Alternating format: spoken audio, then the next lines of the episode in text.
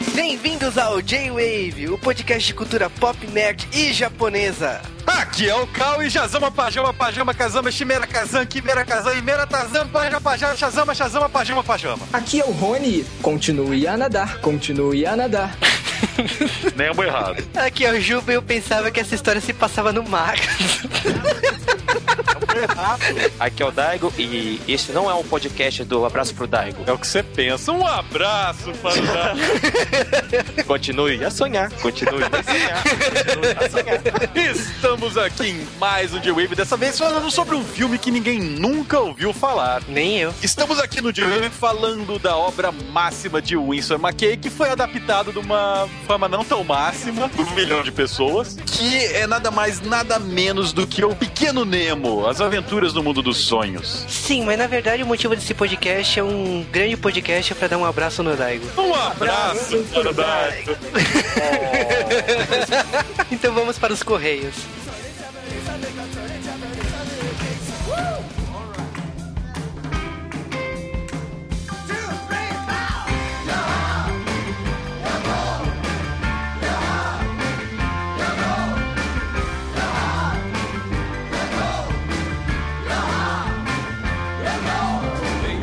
Sejam bem-vindos a mais um Correios do J-Wave. Mais uma semana aqui no J-Wave. E essa semana foi uma semana muito feliz pro J-Wave. Nós sobrevivemos ao J-Wave Con. Exatamente, foi um sucesso, diga-se de passagem. Que foi o karaokê lá na Liberdade, né, cara? Foi inusitado, a gente não podia chamar todo mundo porque o lugar era pequeno, mas realmente o pessoal marcou presença. Teve pessoal de outros podcasts. Ia ser uma festa lá, cara. E foi uma coisa legal, porque a gente deixou bem no Twitter, né? Falou, ó, vai acontecer, quem quiser vai. E foi, a galera apareceu, cara. Fiquei feliz.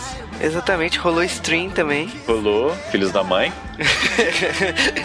é, mico que se paga no karaokê virou público, né? Mas tudo bem. Ah, mas não importa. Tenho gravado o Marvin cantando a música dos Teen Titans. Exatamente. Teve várias pessoas que participaram do J-Wave que estavam lá, como o Fábio, que gravou do Thor, o Marvin, o Mavi, tio Cal. É, tinha o Juba também. Ele estava lá. E tinha mais gente lá, cara. Até Foi legal, foi legal. Foi, foi, teve um galerão, cara. E, porra, é, na verdade foi porque eu fui perder meu tempo em São Paulo. Não me decepcionei, perdi meu tempo. Mas essa não é a única novidade da semana. Acho que o pessoal leu meu Twitter essa semana e quer saber qual que é a grande novidade. Cara, a grande novidade é o seguinte: eu já falei pro Juba, na minha cabeça está tocando esta música sem parar faz duas semanas.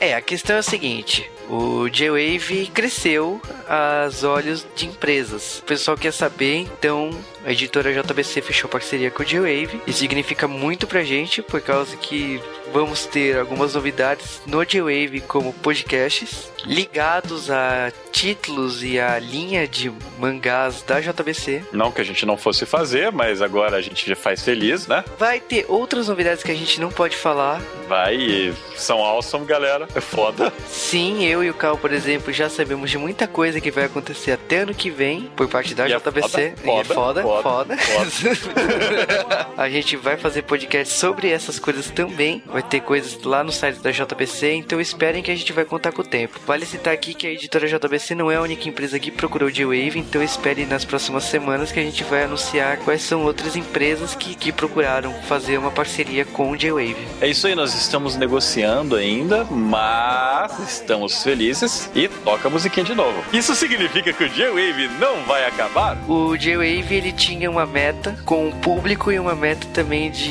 interesse de empresas e conseguimos. Seguimos, queremos mais. Parem de curtir no Facebook e eh, tragam mais ouvintes. Exatamente. Continuando aqui os avisos, essa semana eu participei do Sempocast de Go Kaiser. Juba foi falar da série dos pirata. Falar de pirataria é foda, cara. E Go Kaiser é uma série foda e o pessoal pede demais no G-Wave, então quem sabe aí no futuro o Go Kaiser também estará aqui no G-Wave. É, e eu também participei de outro podcast essa semana. Participei do A Espiral, do The Portal. E estou lá fazendo uma pontinha como o Batman. Aliás, diga-se de passagem, o Cal muito elogiado no Twitter e por e-mails como dublador do Batman. Minha avó adorou, cara. Ah, tá explicado. Vovó mandando e-mails. E o Juba ainda apareceu lá num documentário e agora tem legendas pra esse documentário de K-drama. Vocês podem ver onde o D-Wave é feito? Em português agora, hein? Você devia pedir pra se dublar, sabe? que bosta, hein, cara?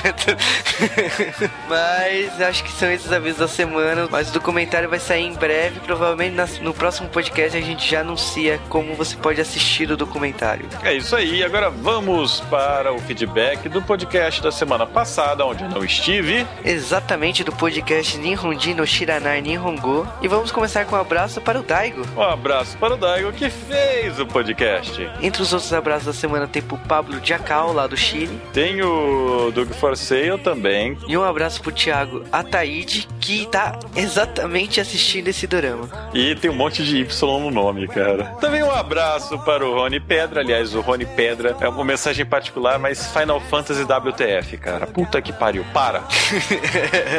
e um abraço pro Zack Malvado, que contou a história de como ele conheceu a Senhora Malvada. Eu acho engraçado que o Zack Malvado, como outras pessoas que comentam no J-Wave, você vai descobrindo a pessoa com cada comentário. E ele contou agora como ele conheceu a Senhora Malvada, que foi num curso de japonês. Que no caso, acabou sendo um jantar numa pizzaria organizada pela sensei dele. E os dois se conheceram e são felizes até hoje. E ele conta que gostou de aprender japonês, hoje ele não aprende mais e teve saudades ao ouvir esse podcast. Um abraço também pro Bugaf, que o pouco de japonês que ele sabe, ele aprendeu com os amigos. Ele atestou várias coisas que aconteceram no Dorama, né? Exatamente. O Diego Miyazawa, que adorou a ideia das caneladas no final do podcast, é muito boa mesmo.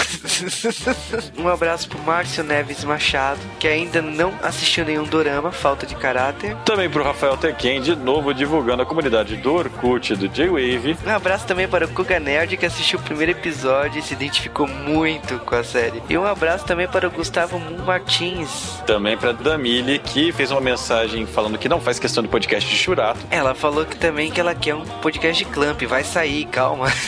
um abraço também para o Renan Aspira. Um abraço também pro Cabes. Pro Bruno sem sobrenome, que ouviu o podcast de Tenshotoku, Hanaridango, My Boss, My Hero e outros doramas que a gente fez aqui no J-Wave e acabou que se viciou em mais um. E também falou parabéns pela parceria com a JBC.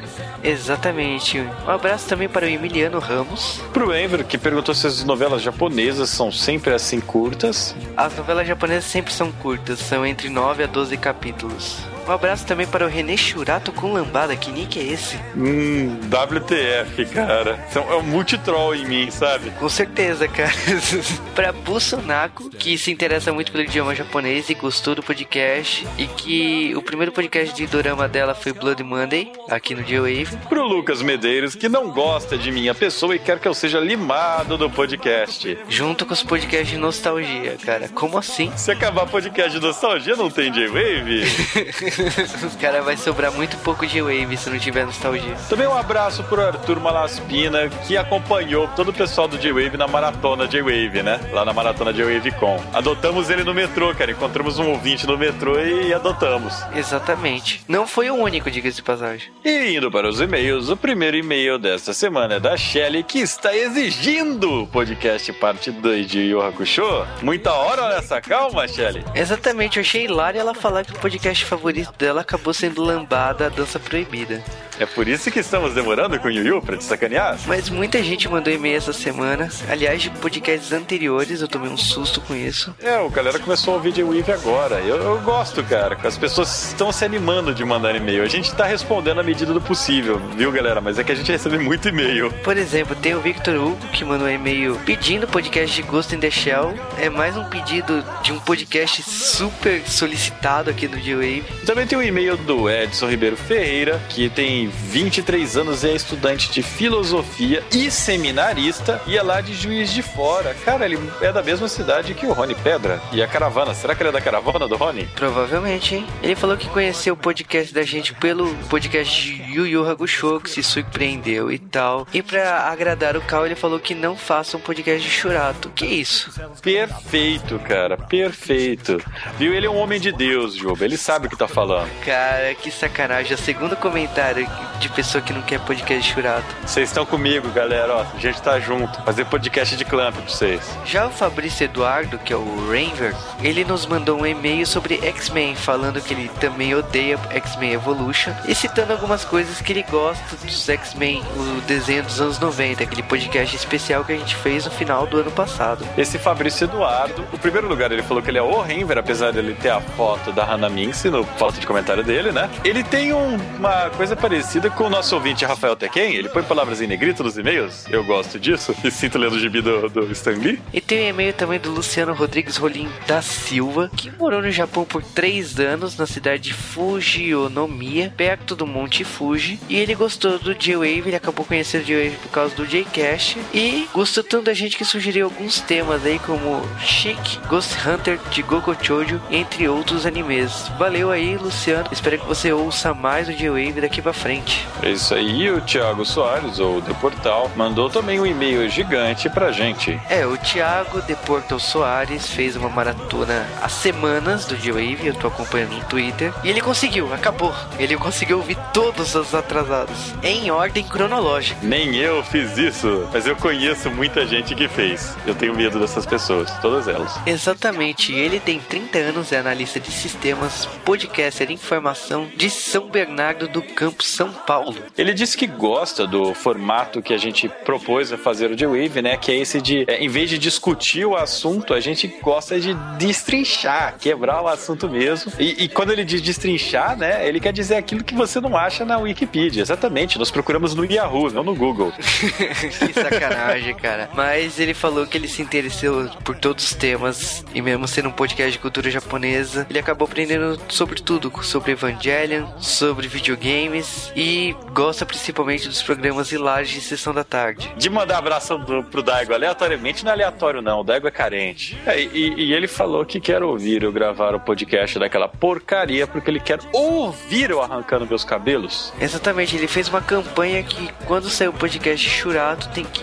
ouvir o podcast comendo pipoca, concordo, cara. Cara, não vai dar pra ouvir arrancando meus cabelos porque eles já estão caindo. Exatamente. Se o podcast demorar, já era. Mas ele também fez uma lista de temas que ele sugeriu pro Wave, como Goonies, Dirty Dancing, Senhor dos Anéis, Car Banks, Star Wars, RPG, Jornada nas Estrelas, entre outros aí. Cara, por acaso, todos esses temas estão com data. E agradeço aí, cara, de Porto, porque é difícil fazer uma maratona. Parabéns mesmo por ter feito essa maratona de mais de 60 podcasts. Ele agradeceu também pela participação que eu fiz no podcast dele e do presente que eu deixei no final da gravação que ele não colocou no ar. Ainda bem, eu tenho uma reputação a zelar. Também um abraço pro Michael dos Santos Bed que mandou um e-mail também falando do podcast do Thiago de Portal da minha participação como Muguerço. É, o Cal fazendo sucesso como dublador. E esses foram os nossos e-mails da semana. E você já sabe como mandar e-mails por J-Wave. É só mandar para jwavecast.jwave.com também vocês podem e devem comentar no site www.jwave.com.br. Vão lá no post, cliquem em comentar. Se vocês estiverem ouvindo no site, não vai nem atualizar o post. Com isso, vocês não vão perder o seu MP3. E aproveitem e cliquem em curtir no Facebook, clique no maisinho do Google, que agora tá chique. Né? E aproveitem e mandem mensagem no Twitter. Tem um botão para mandar tweets lá. Exatamente. Se você quiser mandar tweets, é só mandar para arroba. Então é só mandar abraço para o Daigo ou alguma mensagem referente ao podcast que você está ouvindo do J-Wave. E aliás, rolou uma mensagem no Twitter esses dias falando quem é esse tal de Daigo e por que vocês mandam abraços para ele. O Stan ficou revoltado. Hilário foi o Daigo respondendo, cara, o que é uma pessoa de mau caráter. Mas tweets, comentários e e-mails já foram dados. Vocês sabem que mil curtidas no Facebook significa podcast churato. Então vai lá curtir. Cara, isso aí é um sonho seu. E falando em sonho, vamos para um podcast sobre sonhos.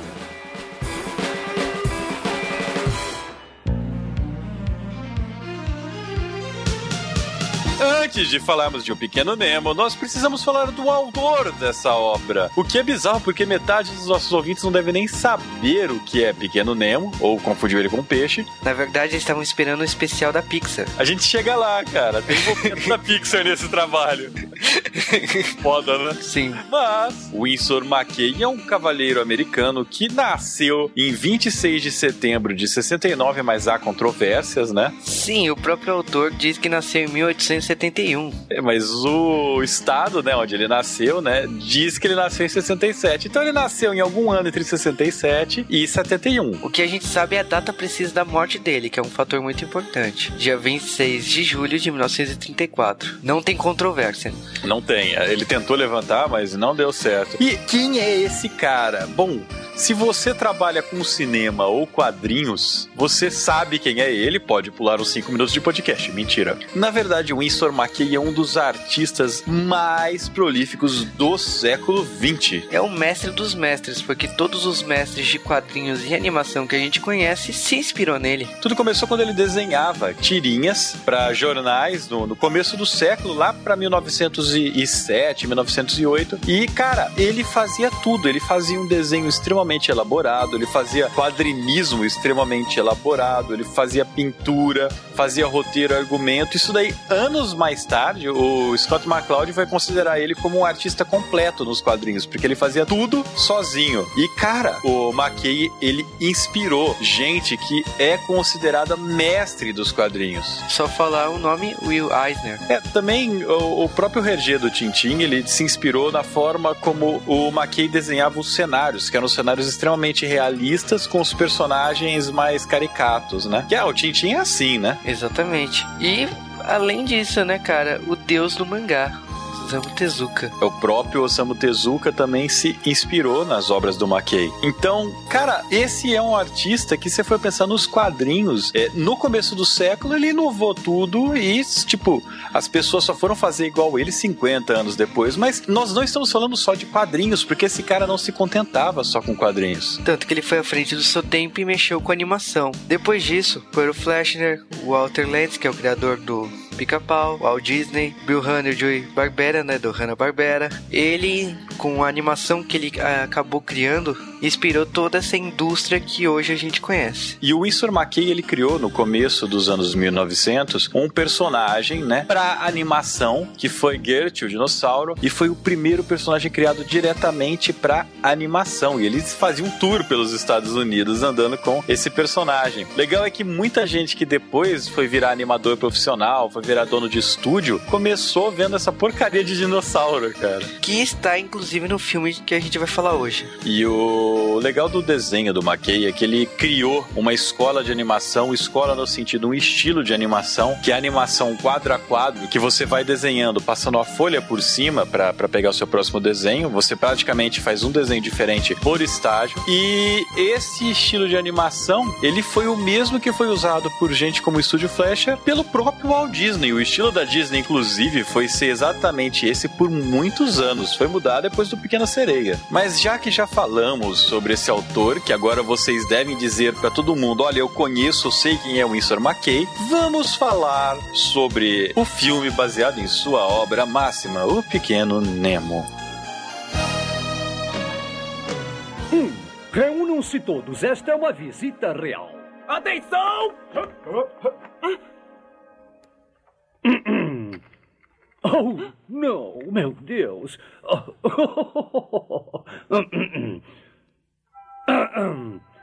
Saudações, meu rapaz. Tenho a honra de me dirigir ao pequeno Nemo. Uhum. Mas quem é você? Sou um catedrático. Sou um gênio. Pode chamar-me de professor gênio. E esta é Bombom. Ao seu serviço. A meu serviço? Fomos mandados aqui numa missão pelo rei Morfeu, o rei da Terra do Sono. Rei Morfeu? Terra do Sono? Sim, verdade. Sim, é verdade. Não esquece o presente da princesa. Ainda não terminei. Quer esperar sua vez, sim? Sua Serena Majestade, o Rei Morfeu, soberano da Terra do Sono e divino protetor dos bons sonhos de todos, e sua filha, a Princesa Camille, enviam este convite ao pequeno Nemo para visitar a nossa Terra do Sono e ser o companheiro oficial de brincadeiras da Princesa Camille. Puxa, obrigada. A Princesa Camille o espera ansiosa. Bem, então vamos, meu rapaz. What kind of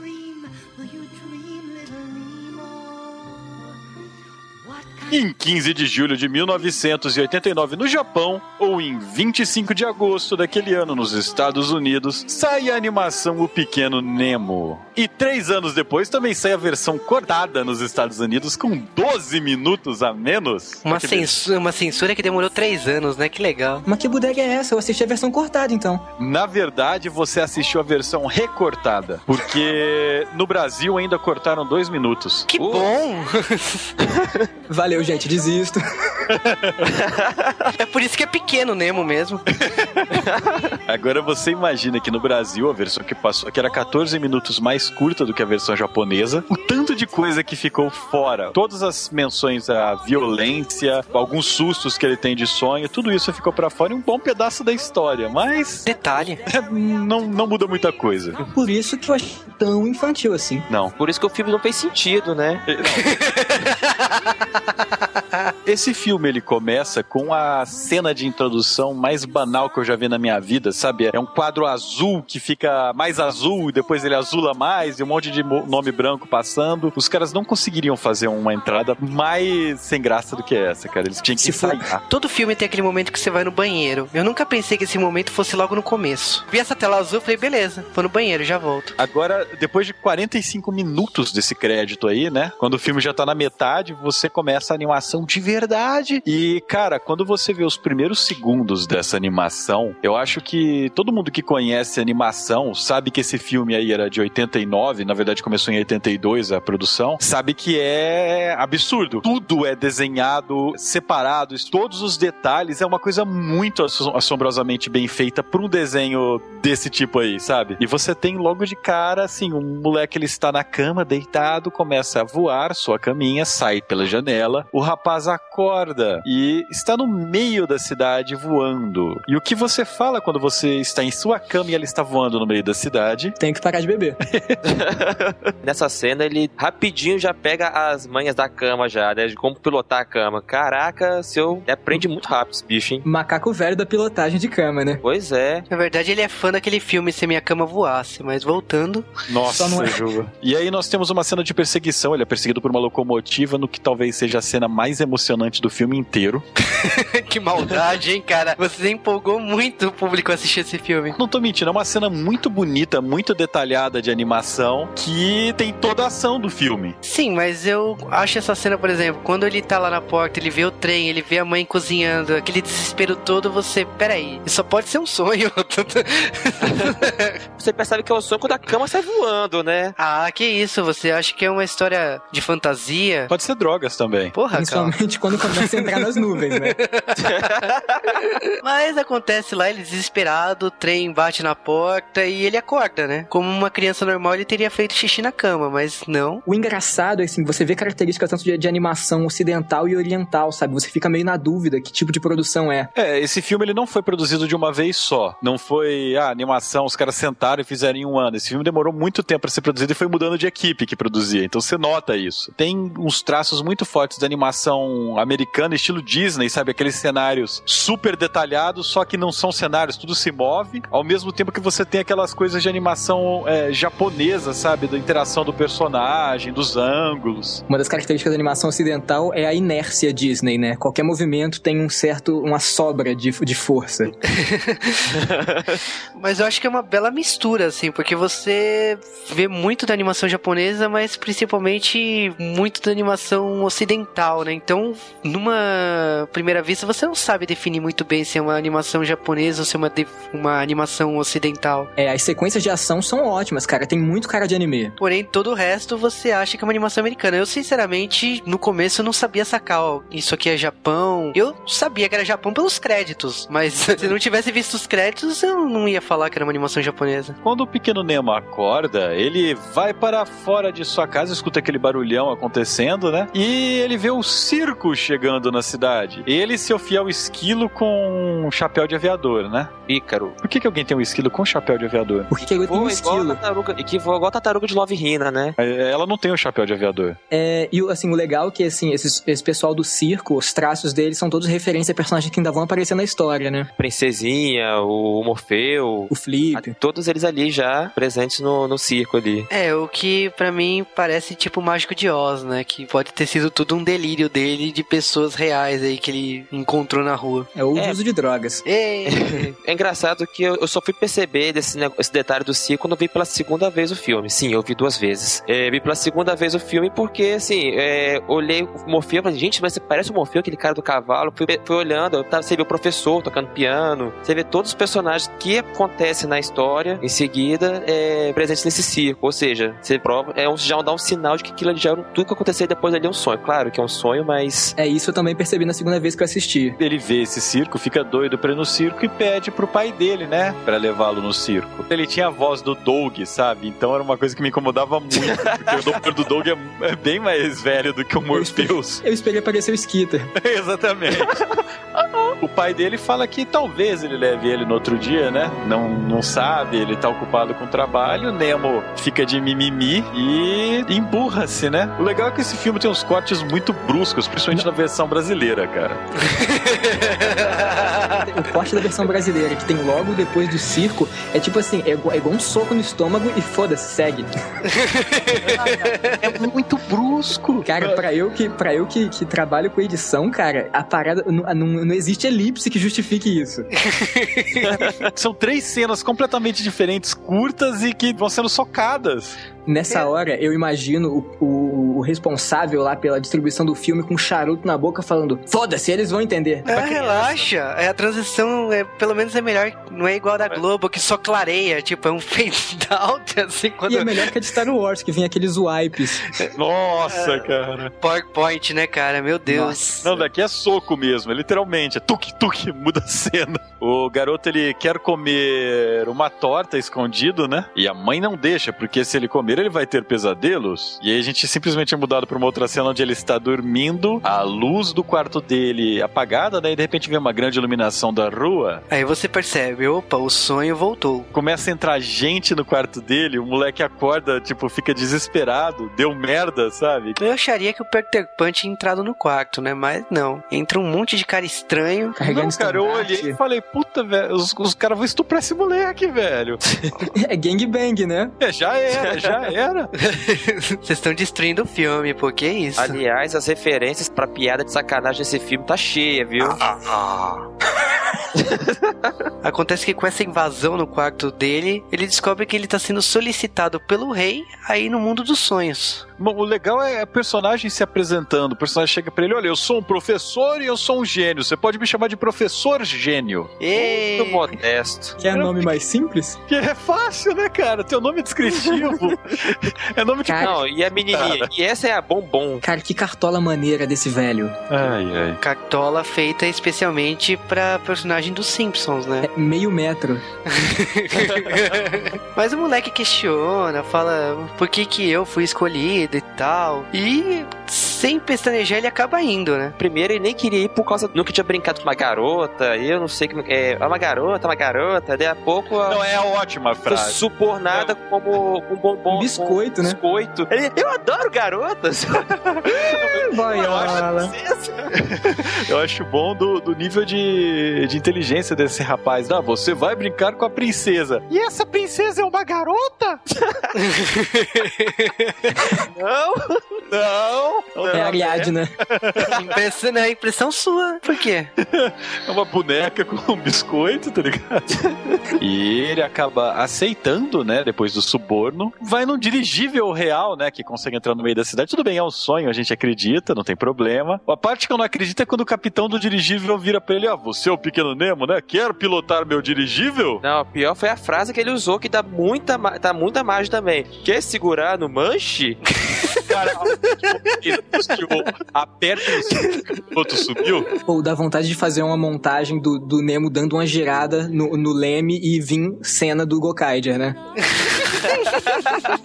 Eu achei essa cena do Zeppelin fantástica, na minha opinião. Tipo, li- linda a animação nessa parte. Eu, principalmente, que gosto de histórias que tenham sonho como tema, comecei a me interessar pela história aí, porque você sabe que ele tá se afastando do mundo real e ele vai entrar no mundo dos sonhos. J-Wavecast de Sandman, sai quando? Não sei. Aí sai. Essa cena aí, ela é boa, mas no mudo, né? Por favor. Não, é no mudo, porque o Nemo, ele tem uma predileção. Ele sabe falar duas palavras, né? Yupi! Yeah! Esse aqui é o problema, é, é, é muito mal, mal explorado, sabe? O personagem, assim, não sei se é por essa versão que, que eu assisti, que tem muitos cortes, mas ela é muito simples, ela é muito bobinha, sabe? Ela- eu acho que ela só funciona bem com criança muito nova. Apesar da animação ser linda, ela é muito rasa. Uhum. Quando ele entra no mundo dos sonhos, tem toda aquela trauma, aquela coisa que não é uma coisa fácil, né?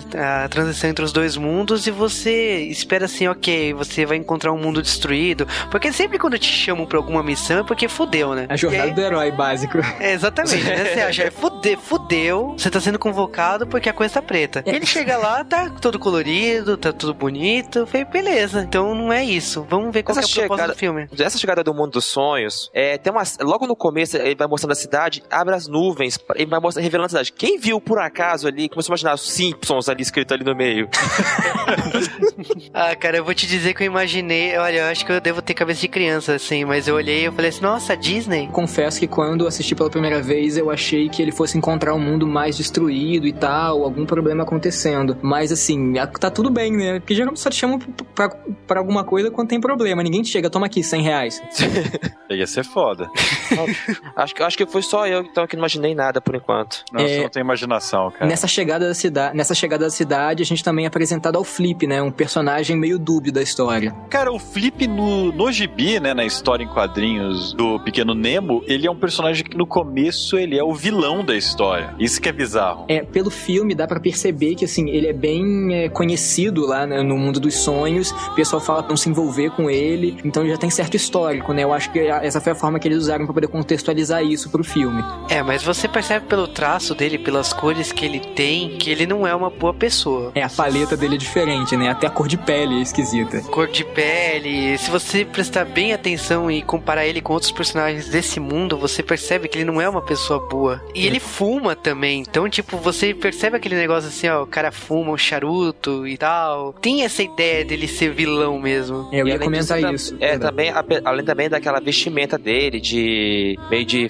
aquele malandro. É porque na Terra dos Sonhos quase todo mundo se veste de Pierrot Arlequina, né? E ele se veste de palhaço de circo mesmo, sabe? Ele é o carequinha, tá ligado? então eles vão encontrar com o rei Morpheus, né? O Morpheus ele oferece pro Nemo ele escolher a pílula azul ou vermelha.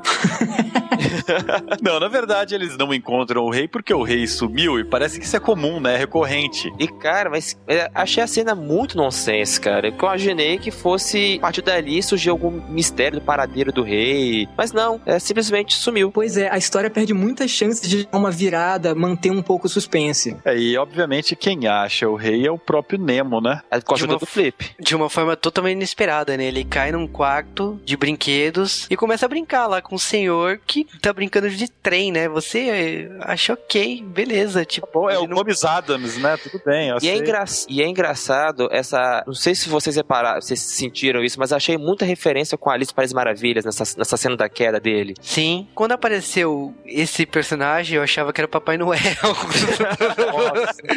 eu fiquei um bom tempo achando que era o Papai Noel. Você sabia que o Papai Papai Noel aparece nas tirinhas e é aliado dele, o que acontece é que o rei, ele acaba falando, né, pro Nemo que ele escolheu o Nemo, em primeiro lugar, para ser o companheiro de brincadeiras da filha dele, né, que é a princesa Camille, e em segundo lugar, para ser seu único herdeiro. Que é bizarro, né? E a filha, né? Eu adoro essa cena, principalmente pela forma que ele fala assim: Nossa, como você é inteligente, a sua, a sua instrução pra consertar o trem prova que você é uma boa pessoa. pois é, mecânicos são pessoas boníssimas. Eu achei esse diálogo super digno, assim, é uma coisa que merece ser prestada atenção. Ele acabou de aparecer no reino, você vê um velhinho lá querendo brincar contigo, fala que você vai virar o herdeiro daquele reino, você pensa o quê? Michael Jackson. Pedobear. Tentei evitar. Mas brincadeiras à parte, eu acho essa cena bacana. Tipo, eu acho a animação dessa cena dele brincando com o rei, né? Eu acho belíssima. Talvez o pessoal vai reclamar assim de novo, que só vendo, não ouvindo. Mas é, ela foi feita basicamente para justificar a amizade entre os dois, né? O professor Gênio acaba levando o Nemo para conhecer a princesa com a qual ele deveria estar brincando, né? Nós somos introduzidos a um personagem que, em primeiro lugar, tem a voz da Miley Bortoleto, que é a Sailor Moon original. Não existe pat- outra. A Patrine também, e não existe outra. Desculpa, não tem jeito, cara. A Marli Bortoleto faz a Mônica também e a Hilda, né? Ela faz a Angélica dos Anjinhos, cara, que é um personagem genial. E é a primeira mulher do elenco, né, até agora. Não, tem a mãe dele. Não, mas que não Mas a mãe seja a não mãe aparece. dele. Aparece de costas só. Ela é tipo a babá dos Muppets, a mãe dele. Você primeiro olha pra princesa, parece que ela é um personagem assim, bem. Escrota. snob, né? É, parece que ela é bem escrota, pra falar a verdade. Ela é metida besta, tá ligado? Você É. olha pra ela e você fala, Ih, E você vê também que o Nemo, ele tem, assim, o dom de, de- de lidar com pessoas dele. Realmente, você vê que ele não gosta da coisa, né? Eu acho, eu acho que a princesa deve ter um iPad também, sacou? Quando o professor sai, ela começa a dar uma esnobada nele, encher o saco, chama o esquilo dele de rato, ele fica todo estressadinho, né? No final, do nada, ela tem uma mudança de, de gênio e resolve sair pra brincar com ele, cara. Eu acho que essa transição da mudança tá no corte. Deve ter uns 12 minutos só nessa cena, né? É muito complicado, né, cara? O personagem muda de uma hora pra outra. Isso é um furo de roteiro gigante, sabe? Ah, mas eu acho interessante a forma que é apresentada ela, né? Por causa que o professor leva lá e, tipo, ela tá tocando harpa. Ele olha pra ela e você percebe que ele não quer ser amigo dela. e você percebe que quem faz esse contato todo é ela mesmo. Mesmo ela tendo que se fazer o papel de metida, ela percebe que ele tá tão não à vontade com ela que ela acaba quebrando o gelo. Ela quebra o gelo zoando o pijama dele. Exatamente. Aliás, é uma brincadeira recorrente nesse filme. Ele, ele esnoba, ah, eu não quero saber de mulher, não, vou ficar aqui brincando com meu bichinho. Ê! Errado isso aí, né, cara? Ele é peludinho, né? Ai, cara. Um Mas- abraço pro Daigo. Eu não tenho nada com isso. E ele começa a brincar com a princesa, pense o que você quiser. E tem um monte de cena nonsense a partir daí. Não, tem um corte bizarro, mais um, né? Não, é só soco de cortes bizarros na tua cara, sabe? Você já tá zonzo, né? É, a cada corte desses corre uma lágrima em mim. Parte da animação foi feita no Japão, parte foi nos Estados Unidos, assim, faz essa parte aí, faz essa parte aí. Vai, junta tudo. Um Mas mendigo montou o filme. É, mas você imagina que isso, isso mais ou menos aconteceu, viu? foi um estagiário. Certeza que foi estagiário. O que acontece é que depois dessa cena de brincadeira, nós temos uma cena que não foi traduzida no Brasil, que é um- uma cena de música qualquer, né? E vocês lembram dessa época, nos anos 90, que eles não traduziam as músicas dos filmes? Que era excelente, por sinal. Eu gente- acho, eu acho isso chato, porque ainda mais como é um filme pra criança, a criança não tem como entender nada da música. Ela fica meio que, sei lá, escrava só das imagens. O que nesse caso é ótimo, por sinal. Cara, eu, cara, eu, assin, eu assistia muito desenho da Disney VHS na minha infância e, e as- geralmente as versões brasileiras eram totalmente desafinadas, eram horríveis. Olá, hein?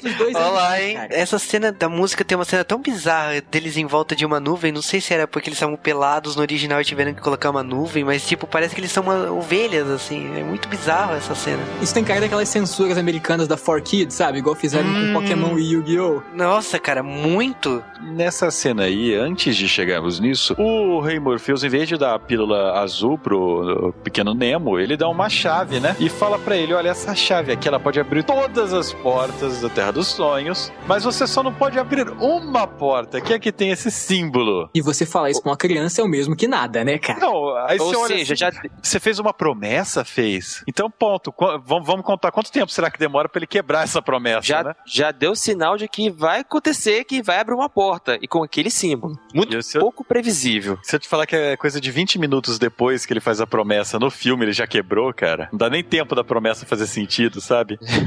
É, mas isso é rápido por causa que o Flip aparece. Aliás, depois de uma cena bizarra de assédio sexual, por causa que tem uma mulher de vestida vermelha de peitos imensos. Enfiando a cara do moleque nos peitos Isso dele. é, isso é rápido por causa dos cortes bizarros. Ah, não sei, 12 cara. minutos também essa cena, sabe? É, Essa cena que deveria ser cortada, por causa que o moleque com a cabeça no meio dos peitos. Não, ela está aí. E aí, Mas tipo. ele não gosta, cara. É verdade. Não É, aí tem uma, tem uma montagem dos anos 80 aí, né? Dele aprendendo a, a- a ser educado, né? Pra realeza. A dançar, a comer direito, esgrima e o escambau. Cara, mas eu achei essa sequência uma das mais bem elaboradas do filme, diga-se de passagem. Porque, assim, uma coisa emendava na outra e não tinha cortes e... Mas você entendia tudo o que tava acontecendo. Pra tentar descrever isso no meio da educação, assim, quando ele tá aprendendo a ser rei e tal, de repente aparece um tiranossauro. Como assim? O moleque faz um intensivo de rei em 5 segundos. Rapidamente, de, direto vai parar na porra da porta que ele não poderia abrir, porque o Flip é muito esperto. É, assim que termina esse treinamento dele, o Flip já chega e já começa a tá ele, chamar ele pra brincar, já veste ele com a roupa dele e tal. Aí não dá, né? Criança acaba caindo. E já tem mais um corte bizarro pra ele voando. Tá, agora eu vou falar uma curiosidade dessa cena que tem lá um, um dinossauro segurando uma bandeira que ele e o Flip vão lá e sacaneiam o bicho, né? Esse dinossauro, na verdade, é Gert, o dinossauro, cara, que é o primeiro Ah. personagem criado para um desenho animado. Em Conheço essa animação. 1914. E Eu a tive animação isso em é aula clássica. já. E isso é um clássico, cara. E foi criado justamente pelo Winsor McKay, que é o, o autor do Nemo. Então, fize- aliás, no desenho inteiro tem várias homenagens a- aos outros trabalhos dele, só que só eu sei que eles estão lá. Agora tudo faz sentido. Mas eu acho bacana essa ideia aí da porta. O Nemo ele não pensa muito, né? Como uma criança.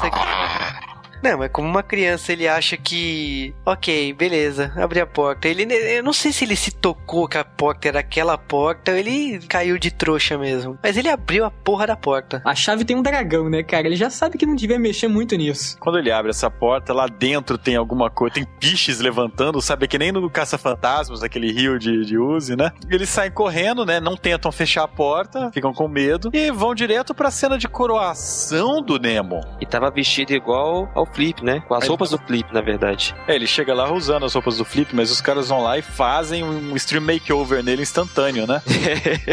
Aliás, outra cena complicada. Ele, ele fica até zonzo, né, no final da cena. Ai, meu.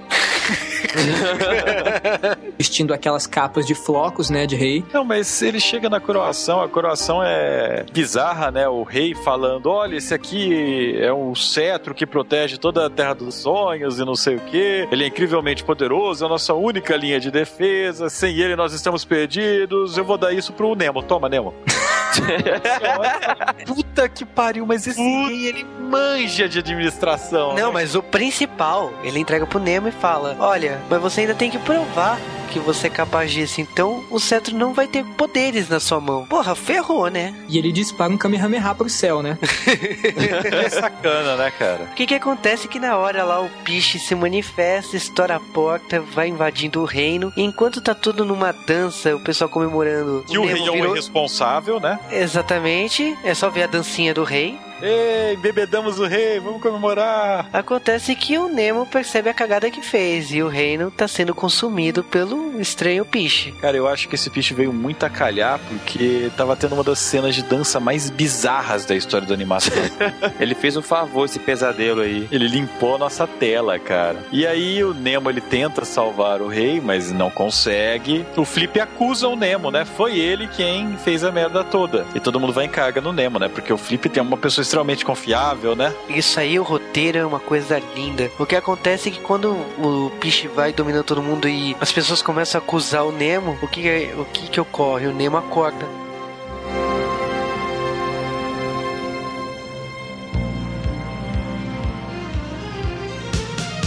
Momento do intervalo. E agora é hora de você ir no banheiro. Depois que sair do banheiro, tomar uma água, comer um lanchinho. Não fazer tudo isso ao mesmo tempo. Até porque é falta de higiene. Chegou aquele momento de falar algumas curiosidades aí. E estamos falando das tiras que inspiraram essa animação. E as tirinhas do Pequeno Nemo, elas começaram em jornais totalmente coloridos, né? Você pode imaginar que tiras coloridas é uma coisa recente. Inclusive, eu lembro no Brasil, quando os jornais começaram a ser coloridos. Você lembra disso, Juba? Sim, cara, nos anos 90. Não quero lembrar disso. Bom, mas as tirinhas começaram no distante ano de 1905, num 15 de outubro ensolarado. E foram as primeiras tirinhas do Nemo, cara. E é muito surreal. Essas tirinhas elas ficaram sem parar sendo publicadas até mais ou menos 1914. Na verdade, ela teve um intervalo aí de três meses que o autor tirou férias para apresentar animação, mas ele fez sem parar até 1914. Cara, quando a gente fala tirinha do Pequeno Nemo, nós não estamos falando em tirinhas no estilo Snoopy, Calvin, que são três, quatro quadrinhos um do lado do outro. É uma bela página, isso sim. Páginas gigantescas, totalmente coloridas, arte finalizadas. Cara, como fazia essa impressão disso naquela época, hein? Ele pintava mão jornal por jornal. Provavelmente, aliás, parabéns às gráficas desses jornais, né? Porque isso em plena 1905 é algo a se considerar, né? Mas o principal aqui, que essa publicação de 1905 até 1914, ela acabou virando domínio público. Inclusive, nós, J-Wave, vamos deixar aí os links para vocês baixarem as tirinhas deles. É totalmente legalizado. Inclusive, isso está organizado, as pessoas cuidam para manter isso acessível. Só que o Nemo teve também umas tirinhas de 1924 até 27, essas ainda não estão em domínio público, então vocês vão ter que esperar mais uns 10 aninhos. Então, o final da história vocês não vão saber, que pena, né? Só que as tirinhas, é, elas são bem diferentes do filme, para falar a verdade. Elas são de um tom muito surreal, muito sombrio, cara, violento,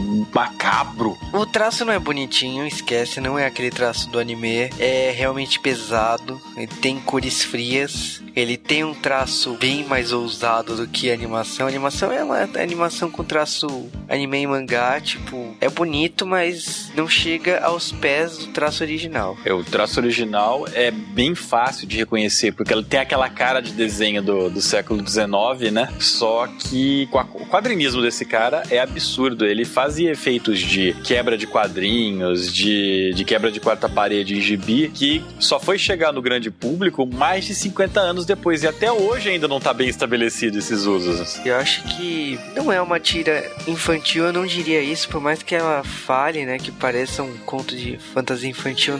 Você olha, eu pelo menos não acho. Para mim é uma tira mais adulta se fosse publicado hoje em dia. E a história, basicamente, ela é uma epopeia, né? É o Nemo tentando ir pro Reino dos Sonhos, onde o rei Morpheus chamou ele para ser o co companheiro de brincadeira, o colega de brincadeira da sua filha princesa. O Nemo ele fica mais de um ano nas tirinhas sem sequer chegar na Terra dos Sonhos. É toda hora ele sendo acordado por merda que ele faz. Aliás, o Nemo é um grande idiota nas tirinhas, tá? Ele faz merda pra dar com pau. É o roteiro do filme, diga-se passar, e simplifica muito, por causa que, tipo, é praticamente um ano, né, pra chegar no Rei dos Sonhos, quatro meses pra encontrar a princesa. Então, tipo, tudo que acontece naqueles 30 minutos do filme, tipo, olha o tempo que demorou nos quadrinhos. Os quadrinhos, eles vão seguindo as aventuras do Nemo, ele vai entrando cada vez mais a fundo, né, do, do Reino dos Sonhos, vai descobrindo os podridões por lá, e são sempre histórias muito curtas, né, o Nemo, ele tem uma página para contar um pedaço da história, por, por vez. Então, é, é uma coisa bem fragmentada, bem pesada a leitura. E o legal é que, tipo, tem personagens do filme que aparecem na, na tirinha, alguns não tem nome, né? Outros, como o Flip, que é o, o, o sei lá, cara, ele é um anti-herói no filme, ele aparece no começo como vilão das tirinhas. Coisa que você vai acabar descobrindo que ele não é, aliás, que ele vira um bom sujeito, né? Vale lembrar, essa tirinha inspirou gente como Alan Moore. Inclusive, o Alan Moore, ele diz que o estilo do McKay foi, assim, o, o que guiou ele para escrever esse tipo de quadrinhos, né? E o Alan Moore, ele, ele referencia o, o McKay em várias histórias dele, várias passagens do, do Nemo estão em histórias do Alan Moore. E o, o Neil Gaiman também, né? Que fez o Sandman Sandman, que por acaso chama Morpheus também, faz diversas citações. O universo do Sandman, ele tem muito a ver com o universo do Nemo e tem até uma história onde o Nemo aparece para falar com o Morpheus como se fosse o gibi, sabe? Que é bem surreal. Pra mostrar o amor que esses autores tinham com essa tira, né? A importância dessa tira. O que eu acho super válido, por causa que eu sou fã de autores que reverenciam o que é bom. E essa obra é excelente. Pena que acabei descobrindo derivada do filme, né? Como assim, última citação, tem um certo garoto loiro com camisa do Flamengo que anda por aí com seu tigre de pelúcia, que foi também inspirada nessa obra. Cara, é muito sacanagem você ter definido esse personagem desse jeito. Mas eu acho que Calvin e Harold deveriam virar um, um J-Wave, cara. Vai virar. Não, não sei como, mas merece virar. Eu tenho aqui, inclusive, a coleção completa de Calvin, três volumes encadenados em couro, muito bonito, por sinal. Inédito no Brasil. Se sair, vou comprar de novo. Já que já falamos de Calvin aqui, eu acredito que é hora de terminar nosso intervalo. Já deve ter dado tempo pra eles, né? Sim, pelo amor de Deus, né, cara? Não é tipo 2, né? Tomara que não. E vamos voltar para o podcast.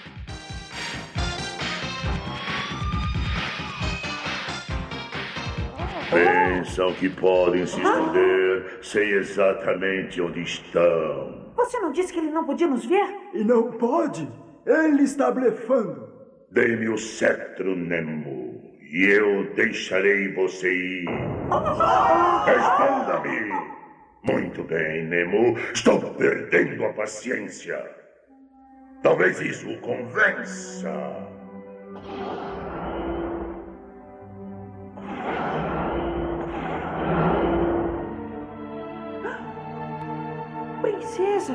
Professor! Flip! Que tal a minha coleção, Nemo? Não! Deixe-a em paz! Então é aí que estava escondido, hein? O jogo está em suas mãos, Nemo. oh, há mais uma peça na minha coleção. Acho que é algo que gostaria de ver. Ei, Morfeu!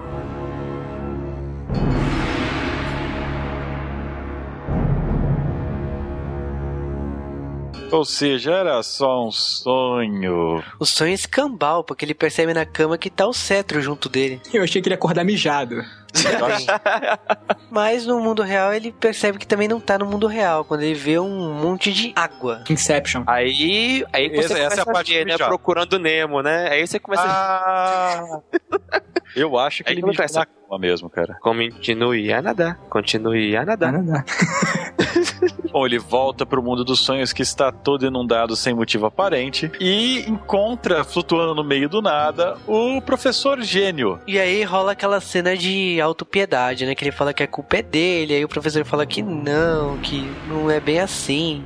Eles descobriram que a culpa é do Flip, não sei o que. E aí eles vão pro reino dos sonhos remando em cima de uma cama por um oceano. Quando chegam lá, o Flip vai ser disparado pro espaço, né? Vai ser banido do mundo dos sonhos. E uma bala de canhão, cara. Uma coisa extremamente feliz. Mas o Nemo, ele fala que o Flip ele tem um mapa do reino dos pesadelos, que é onde está preso o Morpheus. Então eles precisam desse mapa para ir pro reino dos pesadelos para salvar o rei e voltar tudo ao status quo. E é nessa hora que a jornada do herói começa, por causa que o mundo dos sonhos tá inundado, não tá mais aquela beleza. Agora, demorar 50 minutos de filme pra entrar na jornada do herói é foda. Não dá, cara. Não, não pode rolar isso, cara. Você vai desenvolver o filme na última meia hora, a jornada do herói inteira. Meia hora não, 10 minutos. O resto é crédito. Essa é crédito. Nemo reúne com a princesa de novo, o professor e o Flip. Eles não podem ir sem o Flip porque apenas ele sabe ler o mapa. A princesa ela olha e fala: Nossa, eu tenho centenas de soldados, eu tenho homens altamente treinados, tenho dinossauros, então vou fazer uma comitiva para ir para a Terra do Pesadelos. Comigo, o moleque de pijama, o professor e o palhaço. Caramba, por que que não levou os dinossauros, cara? Cara, eu fiquei me perguntando isso tanto, sabe? Gente, é tão, porra, é tão mais fácil você pegar alguém que não, que não tenha nome, sabe? Pega um monte de camisa vermelha e põe aí pra morrer, cara. É porque eles têm que enrolar mais 10 minutos. Se levasse Não, o 10 dinossauro, minutos- ia acabar em 2 minutos o filme. 10 minutos acaba o filme. Não, 10 minutos acaba o filme de fato. Se ele levasse o dinossauro, ia acabar em 2. Eu, sinceramente, questionei mais a roupa do Nemo, né? Porque ele precisava trocar de roupa, não ficar de pijama. E ele aparece de marinheiro, ok? E tem aquela transição pra variar, né? Tipo, do mesmo jeito que pro mundo real e pro mundo dos sonhos não é fácil, tem aquela tempestade toda aqui, ele tem encontra o problema com a água, né? O navio dele acaba afundado e de repente é destruído quando ele chega no mundo dos pesadelos. E o que estava no barco? O mapa. E o que aconteceu com o mapa na água? Molhou. E aí? Tudo Foi que escrito de canetinha, né? Agora, cara, falando sério, a, a transição deles no, no mar do mundo dos sonhos para o céu do mundo dos pesadelos é fodástica. Aquele, aquele é, redemoinho, Redemoinho. virando um furacão, sabe? É Não. muito bom. Cara, se tem uma coisa que não dá pra reclamar desse filme é a animação, cara. Que pra época é fantástica. Sem dúvida nenhuma. Cara, eu acho que até hoje, porque não se faz mais animação à mão. Então, Desse jeito, não. a última animação à mão que a gente foi ver assim foi na década de 90. Não, Foi depois, depois virou tudo flash. Mas, cara, eu acho que eu esperava pelo menos um mundo dos pesadelos bem mais ah, Assustador. pe- assustador. É um traço colorido. Eu gostei dos personagens que estão lá no mundo dos pesadelos, que acaba fazendo amizade com eles. Esse mundo dos pesadelos é um, Gremlins, né? esse mundo dos pesadelos é um bem bobinho até, né? Tá muito claro pra ser uma coisa aterradora. Ah, mas ele começa na fronteira. Eles começam, eles não entraram no mundo dos pesadelos. Eles estão chegando no reino dos pesadelos. Então você vê que tudo aí já, já fica com um tom de cor mais é mórbido, né? É meio podre, né, cara? Cheio de musgo verde e tal. É, as árvores muito retorcidas e tal, raiz à mostra. Mas só o fundo é tenebroso, as imagens não. E eles são atacados por goblins, mas. Sei lá, meia lua pra frente, mata os goblins e que se foda. E uma. Gente, não dá. Esse personagem com olho preto. Cara, personagem com olho preto nunca é confiável. Em primeiro lugar, os goblins estão atacando a princesa e aí todo mundo fica olhando, né? Olha só, eles estão atacando ela! Ainda estão atacando! Nossa, não pararam de atacar! Fica uma meia hora assim. Aí eles vão lá ajudar e na hora que ajuda, cara, a hora que eles vão lá, eles caem, né, um pro lado do outro, a princesa me cai no colo do Flip e o Flip tá com a mão safada nos... Nos peitos dela. É, cara! Ah, não, pois é, eu- eu percebi isso aí, cara. Da primeira vez que eu vi, eu falei, que isso, desenho pra criança, é. Cara, eu já perdi esse pudor desde a primeira cena já, cara. Então, que já vinha seguir. Velho. Que safadeza. Toda hora que ele tá puxando ela, tá ele lá com as mãos safadas naquela tábua. Não vou nem responder, cara. Olha a idade da princesa. Mas eles estão nessa busca aí no mundo dos pesadelos e eles acabam até acampando, né? Chega a noite. Vou acampar, o, o Nemo com a roupa dele, o Pato Donald mais calça, né? O Flip sempre com seu charuto do lado. Aí o Flip começou a desenhar o mapa, né? Que tá todo molhado. De repente ele começou a receber ajuda. Não, é pela pedra ali, tem uma curva aqui. Começou, de repente ele viu que tava sentado, que tinha umas criaturas estranhas que pareciam uns troncos de árvores que se, que se assustaram. E de repente descobriram que eles eram duendes do bem. Com, É, eles são goblins Com do bem. pretos. Goblins do bem. E, e como você sabe que eles são do bem? Porque quando eles chegam, eles fazem uma cena musical, cara. Aliás, os nomes deles são estranhos, né? Ompa, Ompi, Ompo, Ompi. É, mas você vê que isso aí são personagens japoneses, né? Pelos nomes. Mas você, Foram criados pelo- pelos japoneses, só pra ter uma cena a mais, sabe? Porque eles não têm utilidade alguma no desenho. mas é engraçado que você olha já pelas feições deles que eles já não são maus, né? Mas, mas o que eu acho legal da cena desses goblins do bem cantando é que você imagina que deve ser tão ruim a, a trilha musical, né? Os cantores, que eles cantam os instrumentos. Vocês notaram isso? você vai cantando, cantando na música, você fala lá um pedaço da letra e você tá, tá, tá, tá, aí continua cantando, você faz a guitarrinha. E os caras fazem isso, cara. É muito vergonha alheia. Cara, o que eu gosto deles é a combinação de robô gigante que eles têm. Não é explicado, né, cara? Quando um encosta no outro, eles viram uma grande massa gelatinosa e fazem tudo. O superpoder, cara. Eles são super pau-paus, velho. Eles são um doppelganger da vida. E todo mundo acredita que eles são bonzinhos e vamos dormir. Mas eles são bonzinhos. É, mas você Tem olhos acreditaria? pretos, cara. Eles têm olhos pretos. Você acreditaria? Você acabou de chegar num lugar chamado Terra do Pesadelo. Você vê uma- quatro criaturas que se tornam uma. Você acha que são bonzinhos? E eles têm os olhos pretos, cara. Mas, mas nem fudendo eu acredito nos bichos desses. Acontece o encontro em volta da lareira, tipo, tá chato, lá no mundo dos pesadelos. E absurdamente acontece uma invasão de bichos voadores. Que depois serão reaproveitados no filme dos Power Rangers. Aí vem uns gárgulas fumanchu. Exatamente, e eles acabam levando a princesa, vai levando todo mundo. Aí é a primeira vez também que ele conhece as palavras mágicas, né, do, do cetro. Cal. Palavras mágicas, porque essa porcaria de cetro ele não funciona no automático. Pra funcionar essa porcaria do cetro, eles têm que falar um pequeno feitiço que é muito prático pra situações de perigo e risco iminente, sabe? Ele vai lá e começa Jazama, Pajama, Pajama, Kazama, Chimera, Kazan, Quimera, Kazan, Imeratezan, Pajá, Pajade, Kazama, Shazama, Pijama, Pijama. Agora fala isso rápido três vezes. E eu explodo. Aqui, mas é no começo ele não sabe o feitiço inteiro não, ele só sabe um As duas pedacinho primeiras dele. palavras. Pijama, ele sabe que tem pijama no meio, sabe? É, Mas Por é isso, só- que ele, né, por isso que ele vai de pijama pro mundo dos sonhos, isso é Pra tão não esquecer, né? Cola. Mas eu acho engraçado é que esses bichos aí, esses zombies, eles vão pro mundo real, né? Acaba indo junto e eles acabam encontrando um amigo deles que achava que era um bicho de pelúcia. Nada, cara, como se resolve fácil as coisas. É, eles acham o quinto Goblin que eles estavam procurando, que era o motivo deles ainda não terem fugido do Reino dos Pesadelos. E sei lá, cara, é um cachorrão, né? É, parece que isso é da TV Colosso, cara. Com a voz do Trunks, ou do Churato, né? Pra preferir. Né, e cara, tipo, ele tinha as palavras mágicas no bolso dele, um papel no, No bolso, bolso dele. onde? Porque ele é um. Ah, não, não, eu não vou explicar onde é o bolso dele, isso não interessa.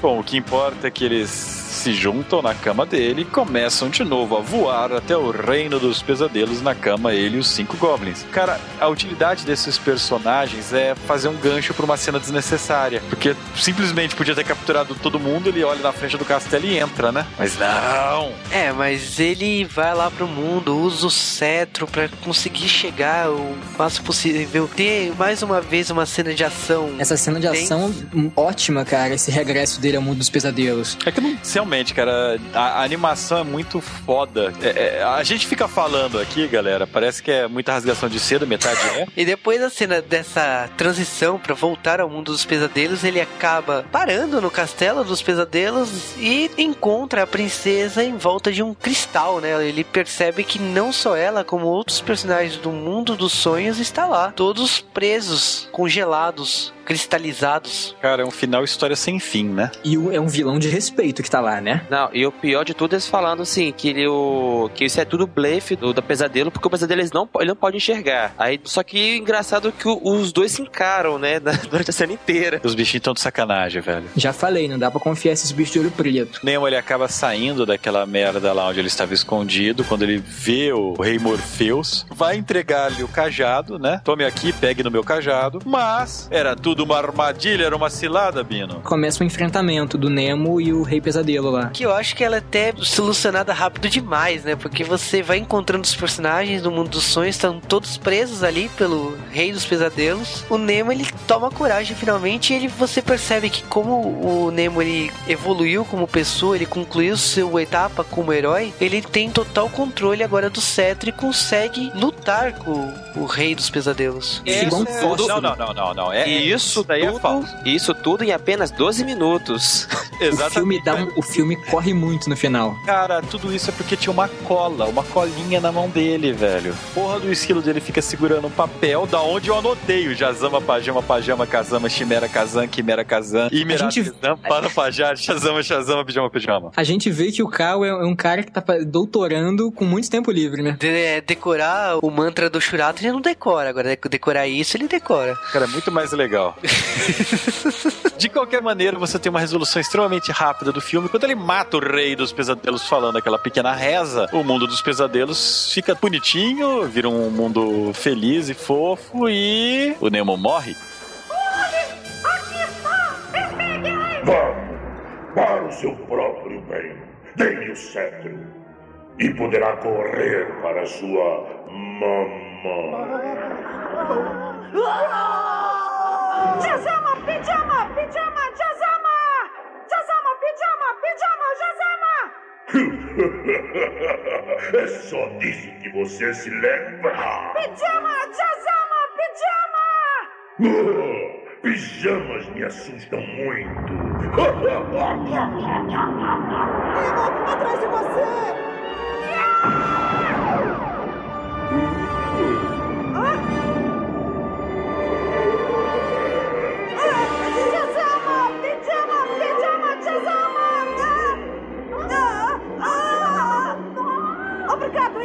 aparecendo!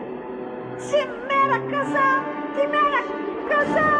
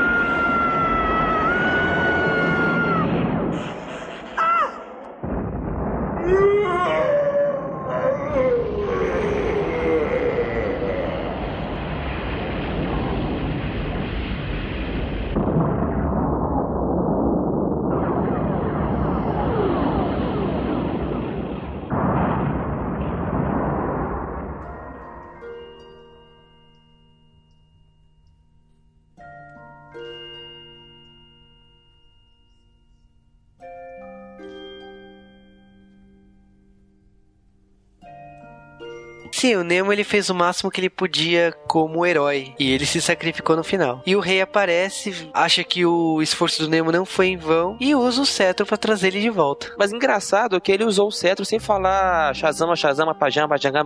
O rei Morpheus chega lá com o cajado no Nemo e o Nemo acorda. Meu Deus, cara, como isso soou errado. Qualquer um acordaria desse jeito, cara. Olha no susto, né? Palito.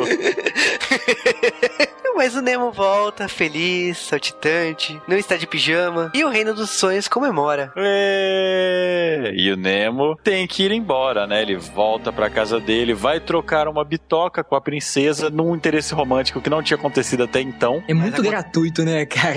Detalhe, quantos anos tem essas duas criaturas? Quem liga? Pois é, mas. É, cara, e, e o Nemo insinuando que não jogava nesse time o filme inteiro, velho. cara, cara, pelo nível do, da bitoca que ele deu na princesa, pelo visto não gosta muito mesmo, não, cara. Selinho, né, cara? Você lembra o Júnior na, na, entrega do, do VM, no VMP, um tempo atrás, que ele deu beijo na Sônia Abrão? Na Sônia Abrão, não, na, na Sônia. Mas, um abraço pro Instantes. Volta pro mundo dele, ele passa pela Estátua da Liberdade. Acorda, você já fica pensando, né? Meu Deus, agora vai vir aquele momento que vai aparecer alguma coisa que vai falar que não foi um sonho, né? E não, o pai. É, antes, antes de ir embora do mundo dos sonhos, o Nemo ainda dá, é, dá um esporro, né? E fala pro Flip parar de fumar, né? Proibido de parar de fumar, proibido de fumar, né? Cara, o Flip ele consegue fazer um charuto do tamanho do cetro. Por isso que ele, a pele dele era verde. é tão anticlimático, né? Você fica esperando, né? Aliás, o filme é todo errado, mas você fica esperando um momento que vai aparecer uma referência do sonho, qualquer coisa que seja, e não. Ele realmente só viu aquelas pessoas lá, era um sonho, não tem nenhum peão Não, girando, cara, no fim do filme. Não, gente, pior, acaba, foi um sonho e olha, você não caiu da cama. Ah, então é um sonho, ele tá dormindo.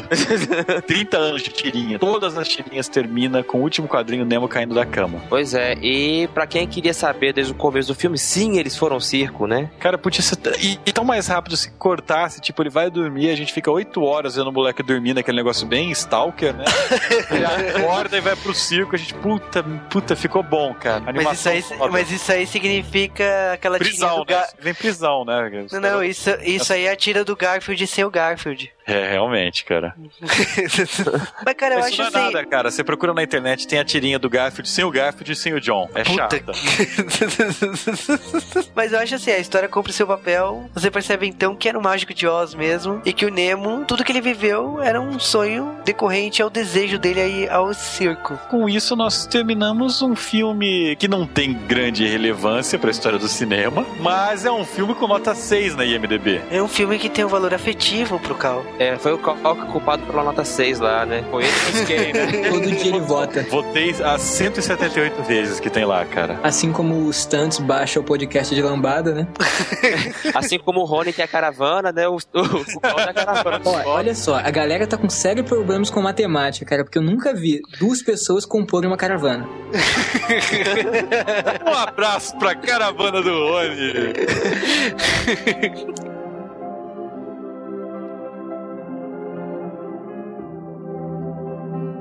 É maravilhoso. Uau! Ah!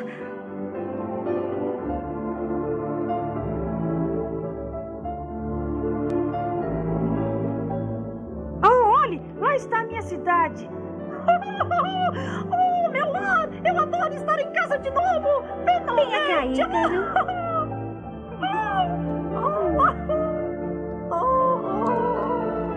Nemo, Hã? eu me diverti muito. Obrigada, Nemo. Ah, claro, eu. Eu.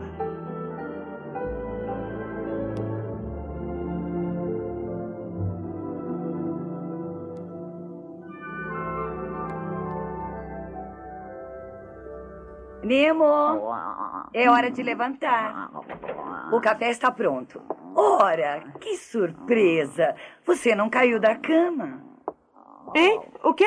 Disse alguma coisa, mamãe? Ah, há coisas maravilhosas esperando por você. Tudo deve ter sido um lindo sonho. Um sonho maravilhoso. Bem, pela expressão do seu rosto, deve ter sido. Bom dia, Nemo. Depressa, apronte-se. Hein? Aprontar-me pra quê, papai? Aprontar-se para quê? Bem, sabe, nós decidimos ir ao circo hoje. É, você não sabia, Nemo? Ao circo? Verdade? O Ícaro também? Claro, o Ícaro também. Agora levanta. Que legal! Acorde, Ícaro! Oh, oh, o quê? Nós vamos ao circo! Ao circo? Oh, puxa vida! E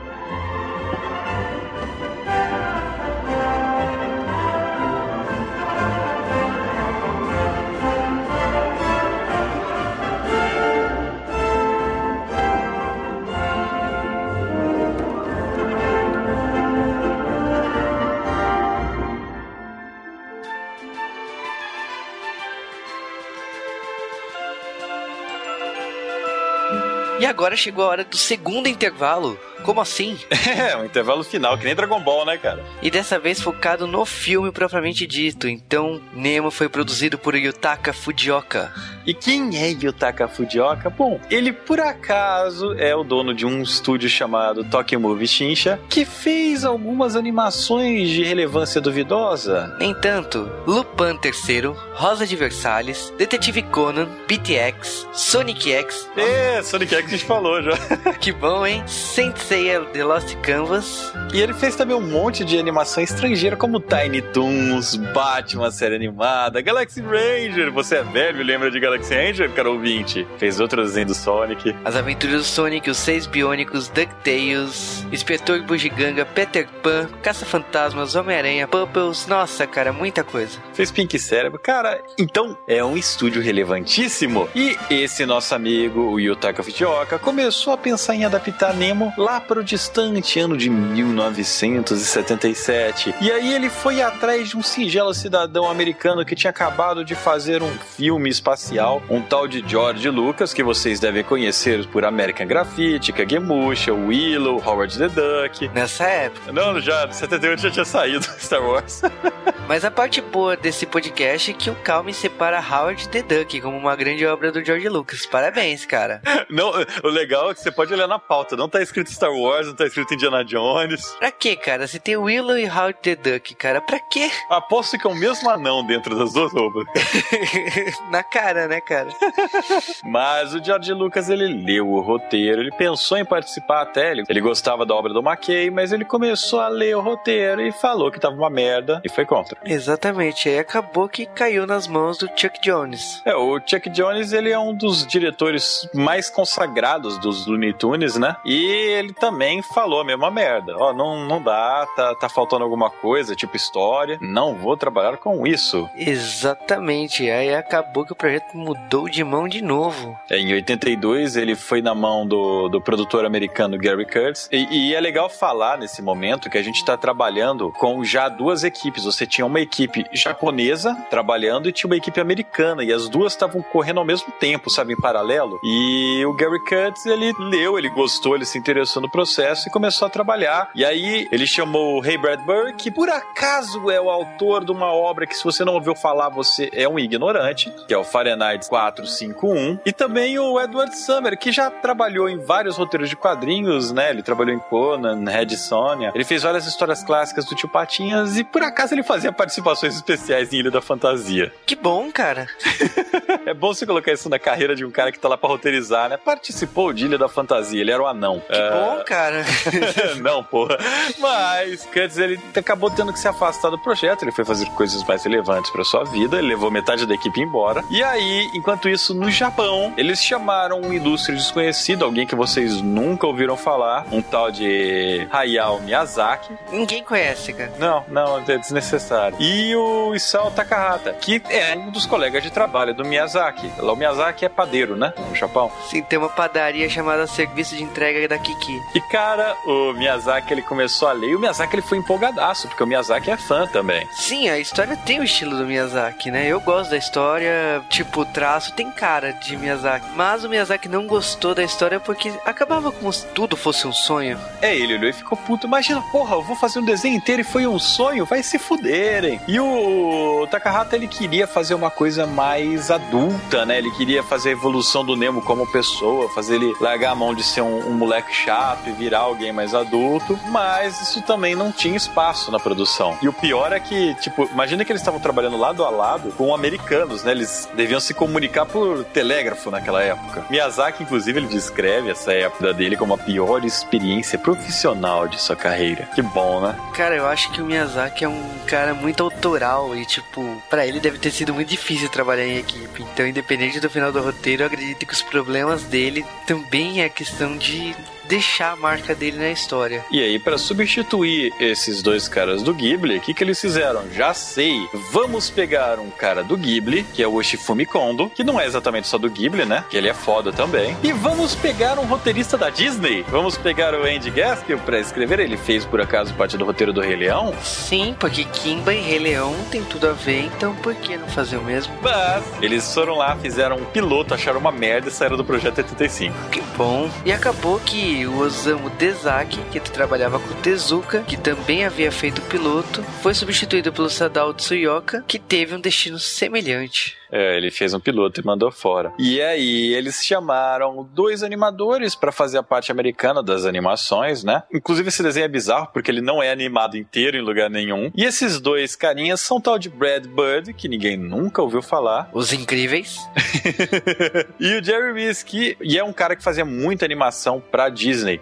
E aí eles foram trabalhar enquanto eles estavam paralelo fazendo um trabalho lá com o Will Eisner, com o produtor que tinha fugido, né, o Gary Cutts. E tipo, fazendo as duas coisas ao mesmo tempo. E o ridículo desse momento é que os desenhistas iam lá, desenhavam, e aí perguntaram o que, que eles estavam desenhando. Bom, a gente tá lendo o roteiro e tá desenhando o que tá no roteiro. Perguntaram pro, pro roteirista o que, que ele tava fazendo. Bom, a gente tá vendo os desenhos e tá criando uma história para esses desenhos. Aí quando eles fizeram uma reunião, juntou todo mundo, eles se olharam e falaram: ih, caralho, fudeu. O que aconteceu foi o seguinte: rolou uma reunião, chamaram todo mundo, japoneses e americanos na mesma sala, e eles perceberam que tava rolando alguma coisa errada. Os roteiristas que estavam escrevendo o roteiro e os desenhos que estavam sendo feitos não tava batendo e soltaram ai caralho. E aí quando eles viram que tava rolando merda, todo mundo que tava envolvido nesse momento aí acabou saindo do projeto, né? Viu que não ia dar certo. E o Fujioka, que era o produtor japonês, ele tinha vários rascunhos da história de animação feitas pelo Chris Columbus. Olha ele aqui de novo, Juba. É do Gremlins e Harry Potter. Também pelo Mobius e pelo John Mark, que são quadrinistas fodas e escritores fodásticos, e muito mais gente ainda, né? E ele falou: vou usar isso aqui e terminar essa bosta. E aí, para fazer a música ainda, ele usou os Sherman Brothers que tinham feito a trilha sonora de Mary Poppins, de Mowgli e mais outros filmes. Exatamente. O filme acabou ficando pronto em 1988. Só que quando o filme foi lançado em 88 no Japão,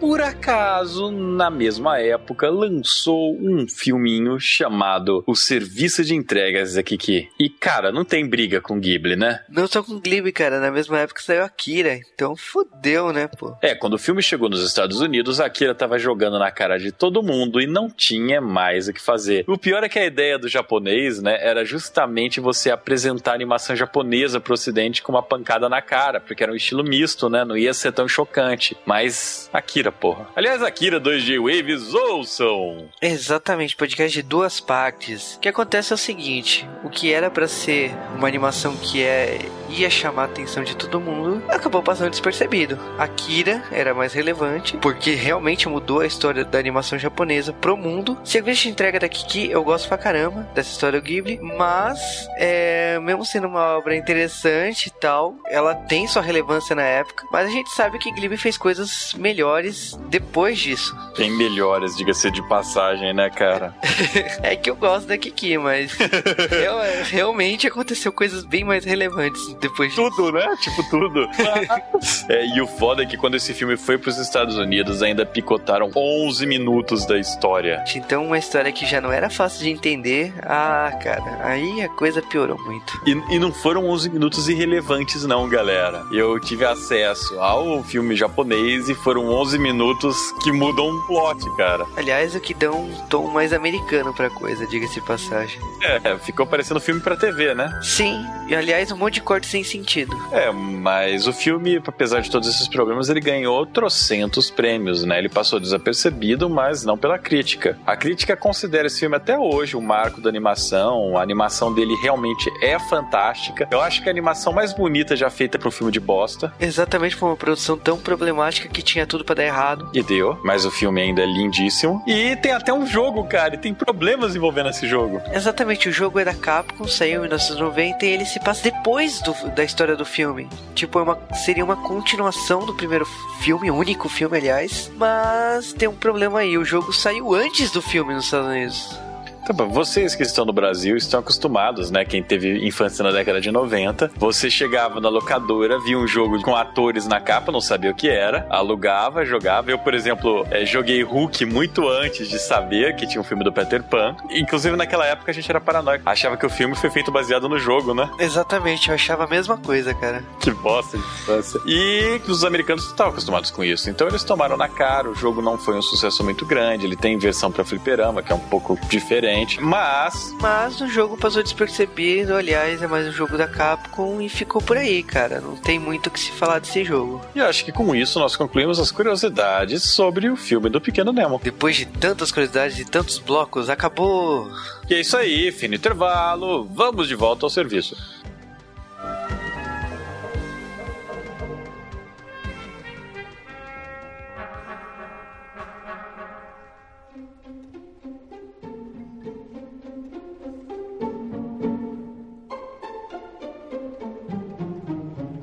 A minha opinião do filme Pequeno Nemo, eu gosto de histórias que tenham sonho como tema principal. Gostei da história, não conhecia essa animação. Se o Cal não tivesse indicado pra fazer esse podcast, vou te dizer que me decepciona um pouco o final de descobrir que tudo aquilo era um sonho.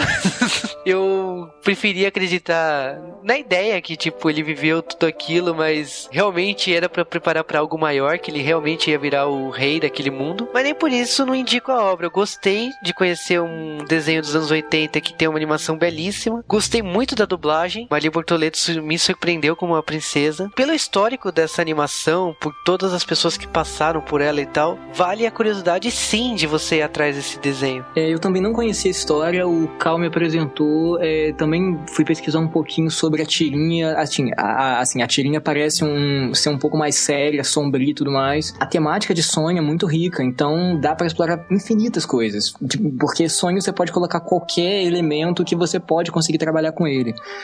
É, tecnicamente a animação é, é linda, é, ainda mais por ser uma obra mais antiga e não ser Disney. É uma animação muito boa que não é da Disney. A- essa produção, assim, nipo-americana tem um destaque muito legal, tecnicamente mesmo. Assim, o roteiro acaba sendo fraco, a história ela tem uma introdução muito longa e o final muito corrido. Se isso talvez fosse melhor dosado, eu acho que isso ia ser um filme melhor aproveitado. Nem preciso comentar sobre a qualidade do material em animação, que, sem dúvida nenhuma, é uma obra-prima em termos de artístico, mas em termos de história, eu achei assim, que eu, eu gosto muito das histórias que trabalham com temas oníricos, como até a própria Alice mesmo, que eu vi uma cena que tem referencia muito, mas eu acho que muitos elementos ali poderiam ser melhor trabalhados. A história tinha o potencial de ser uma história melhor. Eu, por mim, eu vi, gostei da experiência, valeu a experiência, mas, na minha opinião, não faz diferença nenhuma vocês verem isso. Pequeno Nemo, ele é considerado como a quarta obra daquela mitologia de Criança dos Mundos, né? Que é composta por Peter Pan, por Alice e pelo Mágico de Oz. Ela, inclusive, ela é da mesma época do Mágico de Oz. A tirinha é uma coisa fantástica. Ela foi produzida pelo pai da animação, que a gente conhece. Foi a pessoa que fez existir Disney, que fez existir o Estúdio Fecha, que fez existir tudo que você conhece de animação. Tentaram fazer esse filme mais como uma homenagem ao autor. Infelizmente, foi isso daí. A, pro- a produção foi extremamente corrida, teve muita briga, teve muita gente que trabalhou. Você teve de Hayao Miyazaki até George Lucas trabalhando na produção desse filme. E, infelizmente, isso tá bem aparente no filme, sabe? Você vê todo esse caos de produção no filme, com muitas cenas genéricas ligadas que, obviamente, foram produzidas entre um- uma equipe e outra, sabe? Eu recomendo esse filme pra quem gosta mesmo dessa história, mas aí eu recomendo que vocês busquem a tirinha. E, gente, as tirinhas, elas estão em domínio público. Nós vamos deixar o link para download delas. Existe um site que tem todas as tirinhas reunidas e catalogadas. Vale muito a pena ler. O estilo é muito, muito foda pra quem gosta de quadrinhos. Mas em questão assim de desenho, é uma história fraca com uma animação fantástica que junta os estilos americano e japonês um estúdio que anos depois ia nos fazer Tiny Toons e os desenhos do Batman. Acho principalmente relevante aqui falar também que hoje esse filme é comercializado fora do país. Esse filme saiu em DVD aqui no Brasil no- na metade de 2000. Hoje ele é comercializado, ele é vendido como filme escrito pelo diretor de Harry Potter, que é o Chris Columbus, que também escreveu o roteiro de Gremlins, já falado aqui no J-Wave, e ele é dirigido pelo diretor de fantasia, William Hurt. Então é interessante ver que esse filme sendo mesmo uma animação dos anos 80, ela hoje é vendida por esses dois caras, esses dois méritos aí da produção, mesmo que tenha sido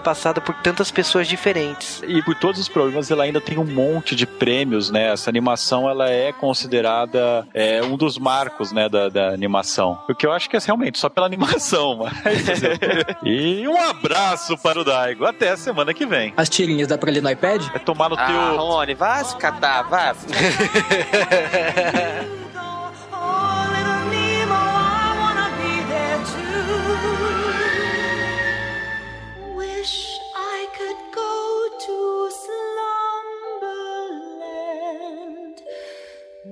The.